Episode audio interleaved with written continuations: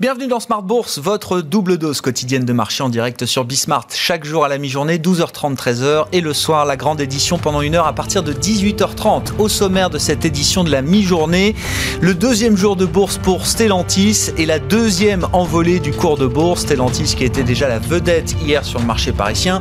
évidemment, l'entité issue de la fusion entre Peugeot PSA et Fiat Chrysler. Le titre gagne encore 5-6% aujourd'hui à, à la mi-journée. Stellantis qui a vu vu euh, ces marques phares, Peugeot ou encore Fiat Chrysler, réussir à augmenter leurs ventes en Europe au mois de décembre dans un marché automobile européen qui a reculé de près de 4% sur le dernier mois de l'année, un marché automobile européen dans son ensemble qui s'est effondré de quasiment 25% au cours de l'année 2020. Ça restera évidemment un des marqueurs forts de cette crise pandémique et de ses conséquences, mais contre la tendance du marché, PSA et FCA ont réussi à faire progresser leurs ventes, je le disais, et donc ça justifie une nouvelle flambée du titre Stellantis aujourd'hui. La vedette du jour encore sur le marché parisien. Vous aurez le résumé complet dans un instant avec Nicolas Pagnès depuis la salle de marché de Bourse Direct. On attend des résultats à nouveau en provenance des États-Unis. La séquence de résultats annuels commence tout juste. On a eu déjà quelques grandes banques américaines qui publient en fin de semaine dernière. Ça va continuer en début d'après-midi avec euh, Bank of America ou encore Goldman Sachs. Et puis ce soir, après la clôture de Wall Street, de retour d'un week-end de trois jours, c'est Netflix qui publiera ses résultats et ses perspectives pour euh, l'année à venir. Enfin, l'événement politique du jour qui sera suivi évidemment par euh, les intervenants de marché, c'est l'audition de Janet Yellen prévue en milieu d'après-midi chez nous euh, à Paris devant la commission financière du Sénat. Une audition en vue de sa confirmation comme future secrétaire américaine au Trésor. Janet Yellen, a déjà eu les, les bonnes feuilles de son intervention qui se prépare à vendre le plan de relance de Joe Biden, 1,9 trillion de dollars. Il faut voir les choses en grand. Act big, go big or go home. Voilà le message que va livrer Janet Yellen aux sénateurs et aux élus américains cet après-midi.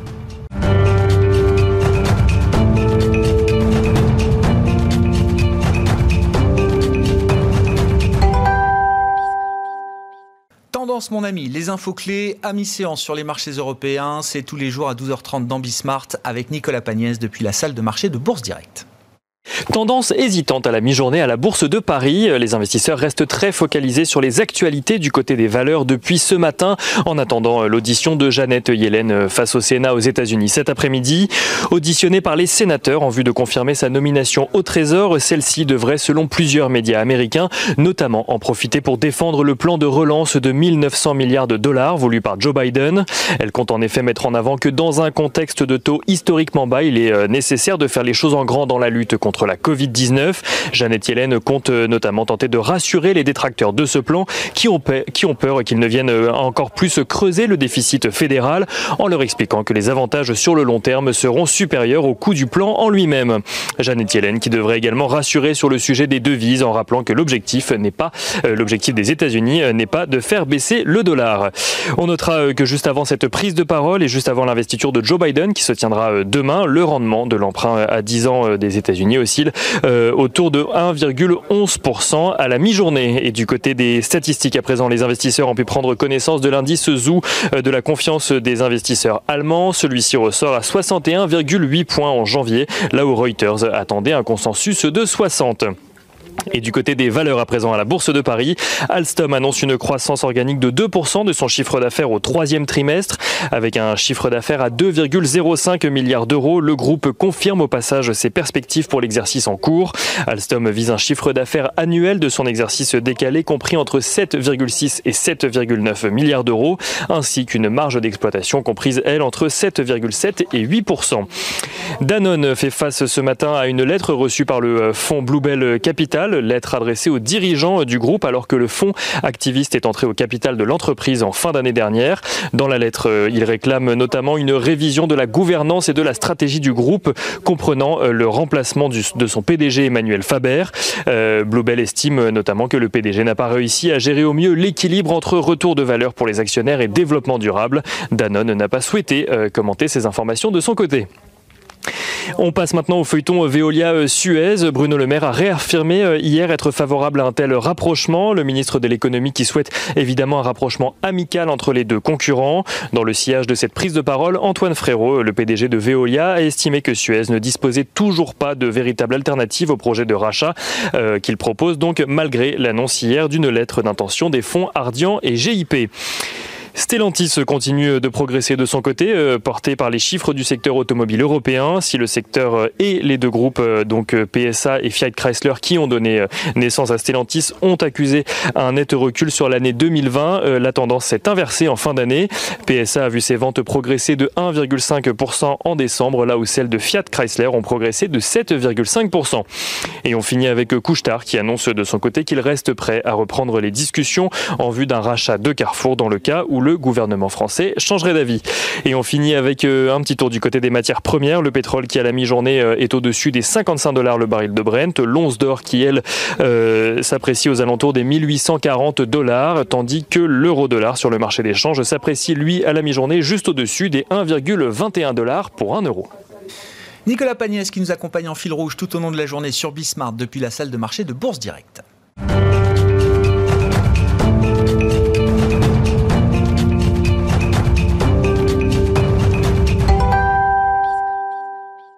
L'analyse de marché, c'est euh, chaque mardi avec les équipes de CPR Asset Management, analyse et stratégie de marché. C'est euh, aujourd'hui Arnaud Faller qui est avec nous par téléphone, directeur des investissements de CPR AM. Bonjour et bienvenue Arnaud.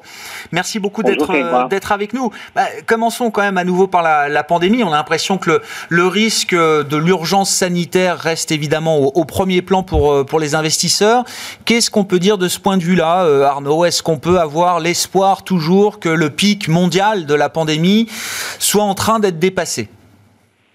Effectivement, hein, c'est bien le front sanitaire qui est clé euh, pour l'ensemble de l'économie et les marchés en particulier. Donc, les tout derniers chiffres de, l'OMS, on a l'impression qu'elles indiquent une tendance globale au léger ralentissement. Donc, on va attendre la confirmation, mais ça évidemment, ça serait de bons signes pour la suite. On peut se poser la question si, effectivement, aux États-Unis, on a franchi le pic. Euh, si on regarde en moyenne hebdomadaire, parce que ça évite les effets liés au samedi et au dimanche, sur euh, l'ensemble des États euh, des États-Unis. Donc, on aurait euh, cinq États qui voient une augmentation encore du nombre de cas, 13 qui voient une stabilité, mais 38 qui voient une baisse du nombre de cas. Donc, aux États-Unis, on a l'impression que ça va dans le bon sens. En Europe, on a sur le marché anglais, qui effectivement qui a été très impacté avec des mesures drastiques fortes, mais là aussi, en moyenne hebdomadaire, on a une petite baisse du nombre de cas euh, depuis euh, quelques jours. On voit la même chose en Allemagne et en Europe centrale. En France, on a plutôt encore sur un plateau assez élevé. Et pour finir le tour du monde, donc en Asie, euh, la Corée, on voit une nette baisse du nombre de cas. Au Japon, une baisse petite, mais à confirmer. c'est vrai qu'il y a quand même malgré tout d'autres pays émergents où là, on ne voit pas de, de, de baisse à ce stade.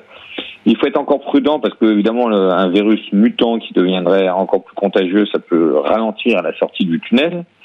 Mais malgré tout, on a l'impression que le phénomène est assez global et que euh, même s'il n'est pas uniforme, et qu'on a peut-être effectivement franchi le, pic global euh, du nombre de cas à travers le monde. Bon, à confirmer, mais évidemment, la pandémie, euh, l'urgence sanitaire immédiate reste la préoccupation principale des investisseurs, quand bien même le marché euh, fait toujours le pari, évidemment, des vaccins à terme et de la réouverture des, euh, des économies. Sur le front de la politique, l'événement du jour, alors c'est Janet Yellen devant le, le, Sénat, mais ce sera surtout demain l'investiture de Joe Biden et le coup d'envoi des 100 premiers jours pour l'administration Biden. Est-ce que ces 100 premiers jours seront clés pour la suite, pour l'économie américaine et pour les marchés, Arnaud?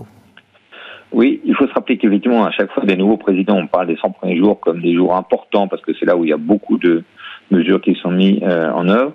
Là, on a l'impression que c'est encore plus important pour Biden, étant donné qu'il euh, a la majorité au Sénat, mais très serrée. On sait très bien que le Parti démocrate peut à terme être un peu moins uni et il peut y avoir des divisions qui se mettent à, à l'œuvre, auquel cas on pense qu'il y aura l'équivalent d'un état de grâce qui va effectivement être euh, mis à profit par l'administration Biden pour euh, le plus possible mettre en place euh, son programme.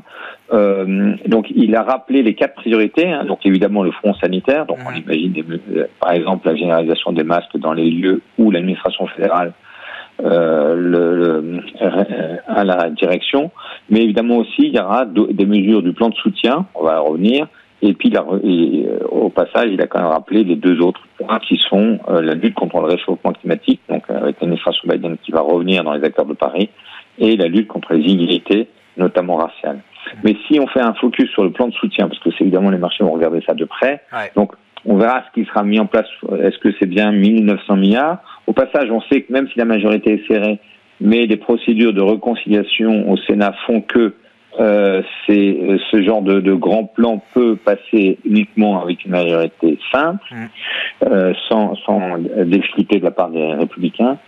Euh, alors, on évoque évidemment euh, des euh, versements de chèques, des dettes pour les collectivités locales qui ont été oubliées par le précédent plan de 900 milliards, mais aussi évidemment aussi les, des, grands plans sur le, sur les écoles et universités notamment, et puis l'extension des programmes chômage. On sait très bien que pour l'instant, ça s'arrêterait en mars, et donc il faut donner plus de visibilité, et donc là, ça pourrait aller jusqu'en septembre. Euh, on a en tête aussi, il y a de toute façon une envie d'aller vite, et donc la mise en place des décrets, hein, ce qu'on appelle là-bas les executive orders, euh, notamment pour euh, le moratoire euh, des euh, les moratoires la, la, dette pour les étudiants ou bien le moratoire aussi pour les expulsions euh, puisqu'effectivement en ce moment c'est plus compliqué pour euh, pour certains pour payer les loyers. Donc, Donc tout ça focus quand même sur le soutien à la demande, hein, à la consommation. Hein. Oui, exactement. Hmm.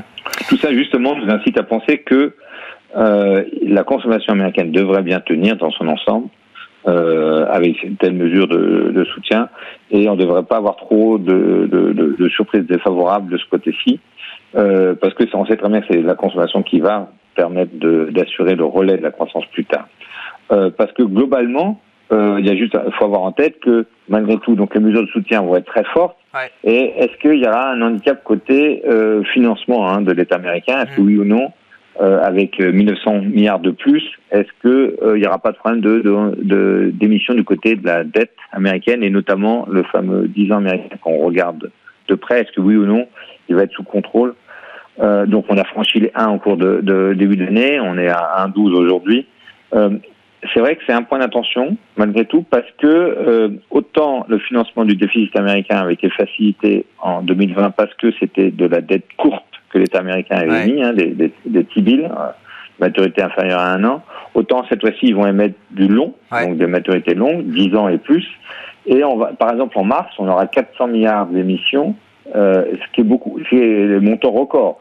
Donc on verra la réaction du marché. Est-ce que la demande va pouvoir suivre cette offre? On sait que la Fed, ça là, mais la Fed va être un peu moins ah, présente en 2021 qu'en 2020.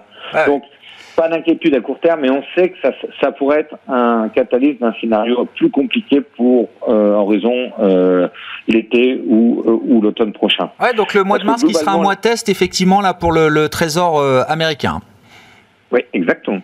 Parce que globalement, ce qu'on peut dire sur la macro, donc on sait très bien qu'il y a une dichotomie entre l'industrie et les services. L'industrie a publié plutôt euh, la production industrielle à travers le monde, c'était plutôt des bons chiffres. Hein. On a eu les US, les États-Unis, pardon. Donc le à plus un 6 en progression au mois de décembre. Euh, on a eu la Chine qui a publié aussi un chiffre en décembre plutôt plus fort que prévu, à plus 7,3. L'Europe, on n'a pas les chiffres de décembre, mais en novembre, c'était plutôt bien orienté, à plus de 5. Donc, euh, globalement, on voit des, des, chiffres de production industrielle dans le monde plutôt assez élevés. Euh, et d'ailleurs, ça se traduit au passage par des, euh, des parfois des goulots d'étranglement. Hein, des, des, on voit des, des coûts de transport, notamment maritime, qui sont en train de bien monter. Ah, oui euh, x4 hein, sur les sur les deux ouais. dernières semaines par exemple entre l'Europe et la Chine. Euh, les semi-conducteurs sont aussi un marché qui est assez euh, qui subit pas mal de pression. On verra l'impact sur les tarifs, etc. Donc euh, l'industrie plutôt se porte plutôt bien mieux que ce qu'on imaginait. Euh, et par contre encore à surveiller l'ensemble de la partie consommation, mais on est plus favorable grâce aux mesures de soutien à l'œuvre aux États-Unis, on en a parlé, mais aussi en Europe qui sont bien présents. Ouais. En conclusion, euh, Arnaud, là, euh, quelle, quelle, quelle, stratégie d'investissement euh, vous semble appropriée à ce stade? Donc on garde encore les actions. Encore une fois, le, les mesures de soutien permettent de, de, garder des positions en action. Et en termes de, on a l'impression que au-delà des indices eux-mêmes qui devraient bien être favorables, la rotation sectorielle va reprendre dès que effectivement on aura confirmation qu'on a franchi les pics du côté front sanitaire. Et auquel cas, il faut avoir en tête que le, la rotation vers le secteur value au sens large, mmh. banque, industrielle, etc., matières premières, euh, qu'on a connu en novembre devrait euh, revenir d'actualité euh, dans les sans dégradation supplémentaire du sanitaire. Vous dites qu'il y a encore du chemin à faire de, du, point de vue de la rotation sectorielle, value. Oui, oui. Il y a eu une pause en décembre et un peu en début d'année, mm. mais elle devrait reprendre avec encore une fois le, le, le perspective qui s'améliore un petit peu du côté du front sanitaire. Merci beaucoup Arnaud. Merci pour vos, remarques, votre analyse du jour, l'analyse de marché, la stratégie de marché des équipes de CPR Asset Management et Arnaud Faller qui était avec nous par téléphone, directeur des investissements de CPR.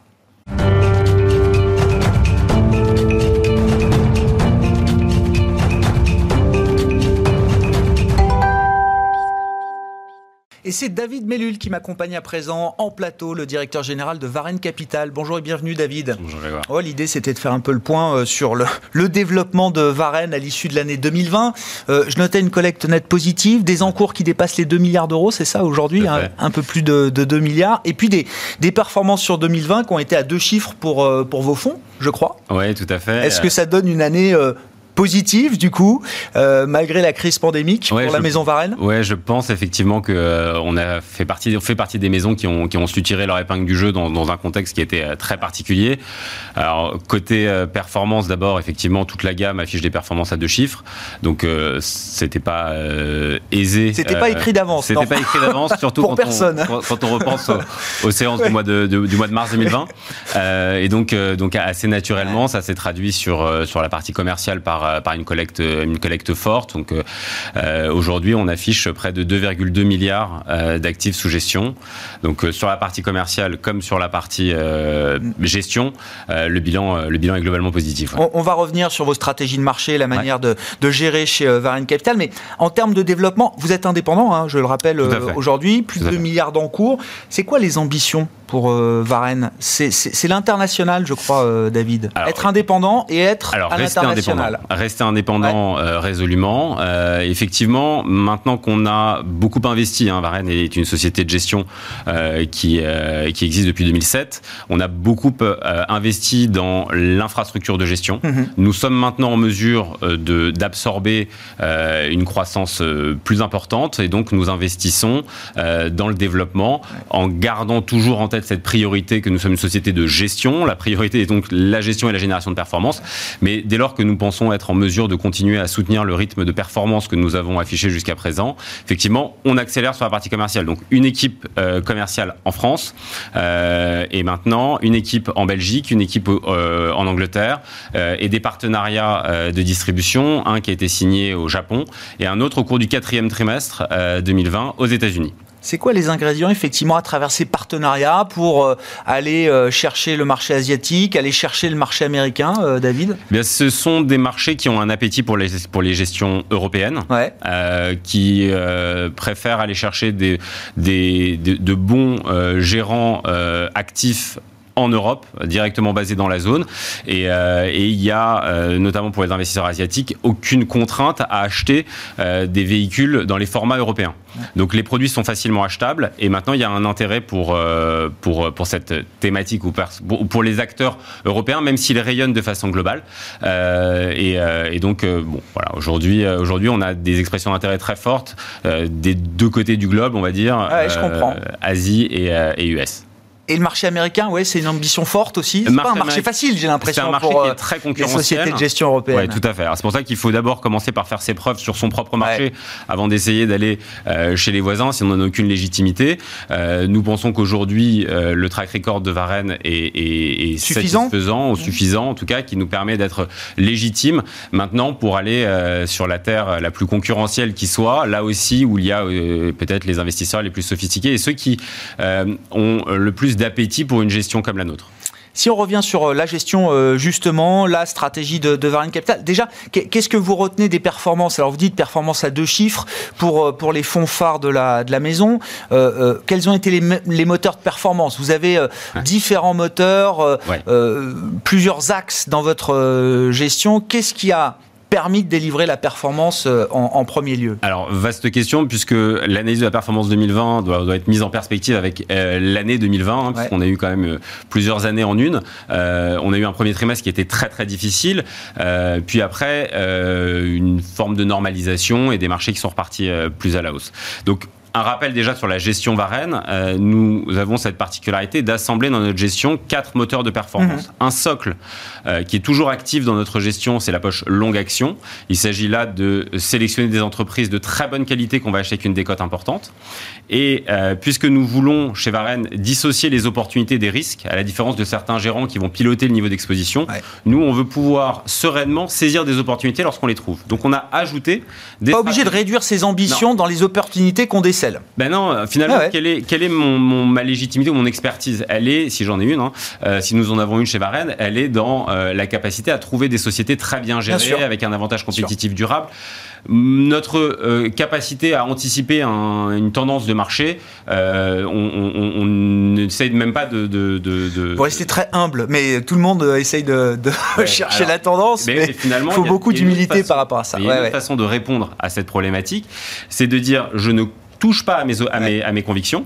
En revanche, j'ajoute aux côtés de cette stratégie de, de, corps, j'ajoute des stratégies de décorrélation et de couverture. Au nombre de trois, euh, globalement, la stratégie short action, on peut la désactiver si on considère que l'environnement n'est pas opportun, mhm. mais on peut également activer cette stratégie qui a pour but de générer de la performance et pas de couvrir l'exposition là, ah vraiment d'ajouter de la performance. Deuxième stratégie de décorrélation, l'arbitrage de fusion-acquisition en se concentrant sur un univers relativement euh, sécurisé, en se concentrant que sur des opérations qui sont annoncées et amicales. Mhm. Et puis enfin, vient une quatrième stratégie qui est dans tous les fonds, c'est la stratégie de couverture macroéconomique contre des risques extrêmes. C'est vraiment là qu'on va couvrir le risque résiduel de la poche longue. Mhm. Donc vous me posiez la question de, euh, de 2020. Ben, au premier trimestre, alors que la la, stratégie cœur a été emportée hein, dans la baisse extrêmement forte et violente des marchés, même si on avait de très belles sociétés, elles ont quand même été emportées par l'inertie du mouvement. Les eh décorrélations fonctionnaient. Eh bien, exactement. La stratégie, notamment de couverture macroéconomique, a généré une performance positive très importante.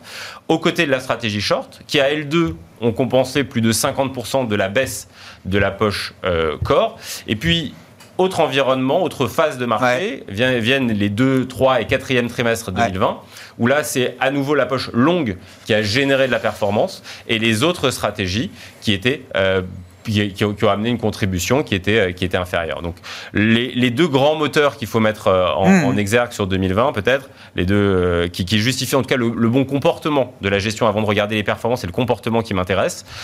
premier trimestre, la stratégie de couverture macroéconomique et, et, et, puis sur le reste de l'année, la poche corps. Ouais.